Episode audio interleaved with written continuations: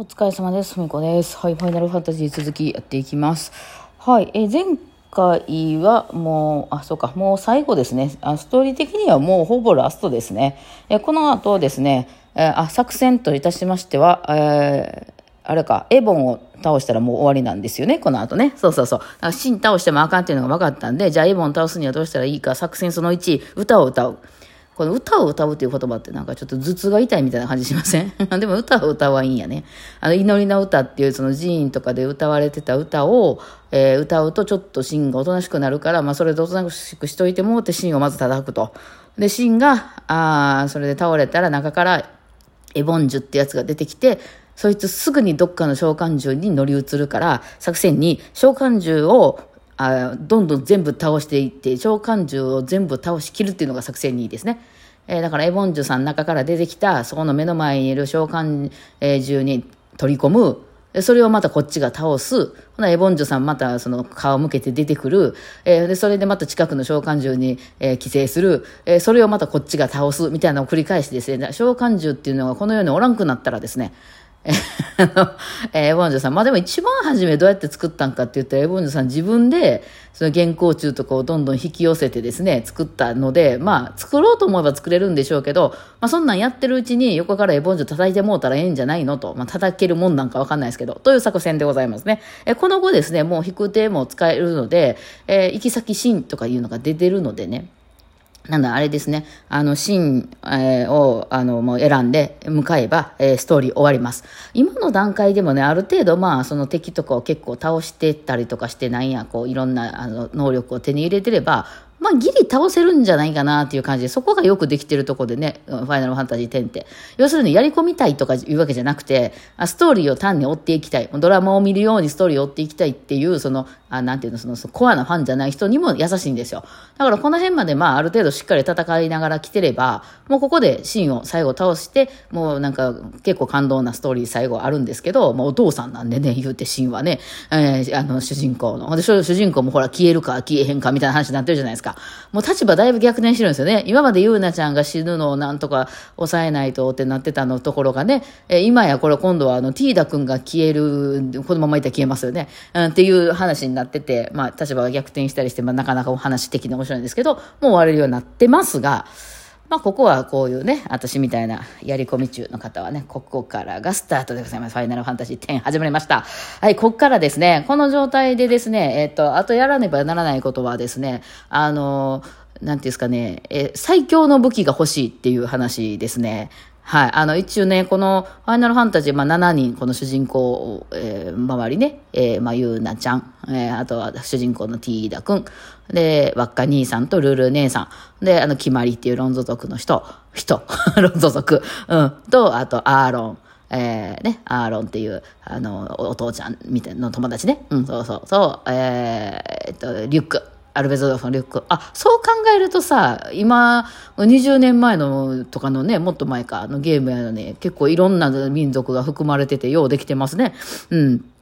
そうそう、そその、その7人です。その7人、えーの最強武器っていうのが実はまあ用意されておりまして、まあ今の段階では多分持ってないことの方が多いと思うんですけど、その普通に物語を進めてるだけでは。えーそれをまあ集めたい。っていうのと、あのーえっと、召喚獣をすべて集めたい。召喚獣今んとこね、あの、多分そのストーリーだけ追ってきただけでは、あのーまだ、えっと、集められてね、別にそれいらないんですけど、そのシーンを倒すには。ただまあ、その持ってたらいいよねっていうのが、あと3体というか3組というか、いいるので、まあそれも集めたいよねっていうところ。召喚獣一応全部出てるやつは全部コンプリートした方が、まあ最後戦い楽やろうし、みたいなのもある。うん、のとですね、実はその、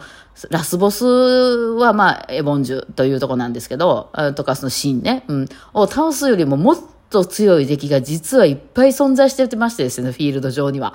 まあ、その辺も倒していきたいですよね。これあの RPG あるあるで、裏ボス的なのをひたすら、だってクリアしちゃうとそれ倒せなくなっちゃうので、まあ、最後のラスボスに行く前に、よし、じゃあここで全世界を巡って、そういうアイテムね、貴重アイテム全部集めて、そのちょっと隠しキャラ、隠しボスみたいなやつ倒していこうってなった結果、めっちゃ強なりすぎて最後のラスボス一一撃で倒してまうみたいなことは、あの、ドラクエなんかでもあるあるなんですけど、まあその状態に、えー行きますね。はい。あのーそうだな、その、えっ、と、まずその召喚獣ね、あの、ストーカーシーモアさんが持ってた召喚獣欲しいやんっていうね、なんかあの、すげえやつ。なんか目、なんか包帯でぐるぐるみたいになってて、なんかウインクみたいなするんですけど、ウインクしたら血がバー出て、そのウインクとともにその辺の人がみんな死ぬみたいな、なんかすげえ、あの、とっても味方とは思えない召喚獣をね、シームが使ってたんですよ。なんかその、その血出て包帯、ま、ぐるぐる巻きになってる何かの生物体みたいなやつがなんか葉っぱみたいなんでくるまれてましてですね、あの、あれで、あの、チェーンで、鎖でぐるぐるに、あの、くるまれててですね。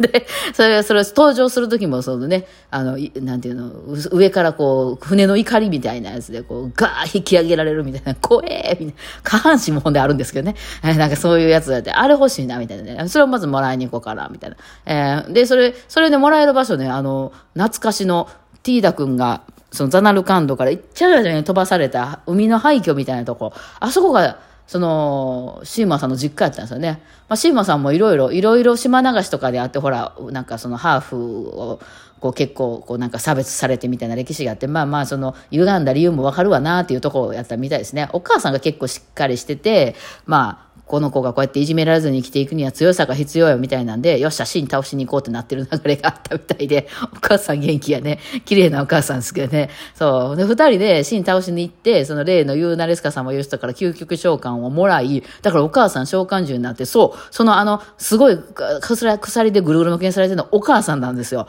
で、えー、で、シン倒すってなったんやけど、肝心のシーモアさんがシンを倒さずに、そのまままた戻ってきてはるんですよ、その実家のとこに。まあ、寺院なんですけど、お寺なんですけどね。うん。で、えー、結局その召喚獣もろたけど、召喚獣だからもろただけでは死なないんですね。そこで、えー、シーンを倒して、で、そのエボンジュがまたそこに乗り移ることにより切り離された時に、その召喚師が死ぬってことなんで、あの、別にシーモアさんはその究極召喚を得た状態で、だからシーンを倒そうも倒しにいけるんですよね、もうね。ただその状態で、まあ強さじゃないですか、それって。で、こう、で、その後、まああの、その、それこそ、ゆうなちゃんのお父さんが真を倒したことによって一瞬のなぎ説が訪れましてですね、そのなぎ説の、ああの、訪れたことにより、どうやらその、グアード族の中でもいろいろ内部構想とかいろいろあったらしいんですけど、まあそういうのがちょっとなくなって平和になって、なんかその流れで、あシーモアさん呼び寄せられたというね、その、追放されてたお父さんからね、帰っといでって言うてもろたみたいな流れがあるようです。それがその寺院に行ったらわかりますね。まあそんなこんなでね、うんです。で、まあそ、そんなん言って、その、アニマさんさんもね、仲間にしたりとか、あとはなんかメガデス三姉妹、メガデスでしたけ？ど三姉妹とかむちゃくちゃ強いやつね、とかね、ああありますね。あとはまあ、私前ちょっと話触れてたけど、全部金で解決する系の用心棒っていう、あの、召喚獣とか、まあそういうの、まあ、それも、まあ、せっかくあるんやからね、もらいに行きたいじゃないですか。だから、行き先シーンって出てるのにね、もう、あの、さあ行く、いつでも始めるぞとか言って、その執行艇でね、あの、リュックのお父さんが言ってるんですけど、全然行かないっていう、全然真の塔に行かない。あの、周りでね、その最強の武器っていうのも、これほら、だって7つあるからさ、ああ、で、こいつがまた厄介でね、そのどっかでこう見つけてやったじゃないんですよ。もう、まず、その、まずその武器自体、武器自体を、あの、が入ってる宝箱とか開けるのに、必要の鏡っていうのがいるんですよ。まずそこに至るまでね、ちょっと時間かかるんですけど、鏡をかざすと、あ、開くとかもらえるとかいろいろそういうのがあって、まあその鏡がまずいると。で、その後、その、えっ、ー、と、2回強化しないといけないんですよね。なんとかの陰っていう、その陰っていう印っていう字ね、陰をあの、なんや、なんかした報酬とか、何かをした、あの、まあ、大体報酬とかでもらえたりするかな。まあ、宝箱にあったりすることもあるけど。で、一回強化して。で、その後、今度、聖印っていう、あの、もので、それぞれ7個強化して、え、それでようやくその一番強い武器が完成しますね。強い武器になったら何ができるかっていうと、ダメージ限界突破とかその辺かな。あの、FF ファンタジーの世界って、あの、えー、この状態では、なんかその自分らが出せる最強の一番強いそのダメージ量って9999なんですよ。うん。一番初めはそれこそ20、30とかから始まってて、だんだんレベルアップすることに強くなってきてるんですけど、もうあのカウンターがね、4桁しかないっていうことで、9999までしか出ないんですよ。最強になっても。もうそっから以上は増えないんですけど、それ以上出せるようになるんですよ、その武器を使うと。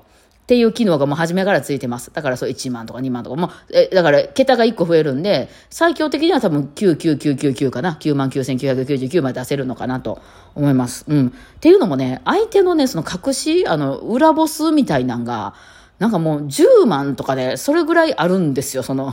あの、何、その体力が。なので、もうそうじゃないと削りきれない。向こうに倒されて終わりみたいな。いや、そもそもね、今の自分の多分その辺まで育ててきてたら、何もそういう裏で回ったり、こう、レベル上げとか頑張ってなかったら、まあ、多分3000とか4000とかそれぐらいなんですよ、自分の体力って。そういうのね、相手が、その裏、裏ボスが与えてくる、あの、あの、そのダメージ量って99,999なんで、一瞬で死ぬでしょ。こっち3年しかないのに。そんな世界線なんですよ。だからその裏ボスを倒そうと思うと、むちゃくちゃ強くしないといけないの。こっちも。体力も武器も全てをね。なので、ちょっとここからすごいやり込みになってくるかなっていう。